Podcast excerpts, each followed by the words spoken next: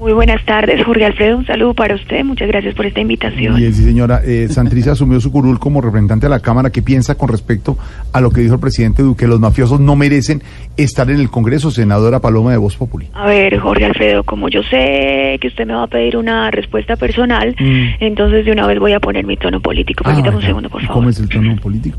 Mm. Del Congreso deberían salir los mafiosos, los narcoterroristas, los bandidos, los corruptos y los castrochavistas.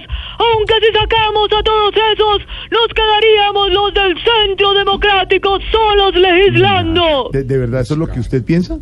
No, eso es lo que piensa Álvaro Uribe Vélez, el mejor presidente que haya tenido Colombia.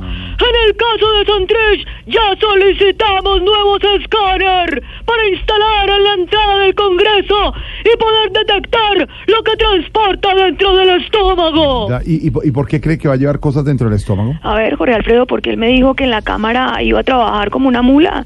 El recinto pues se va a llenar, el recinto se va a llenar, Jorge Alfredo, más de animales. Ah, porque ahí tendremos una mula y hay unos que andan detrás de Petro como borregos.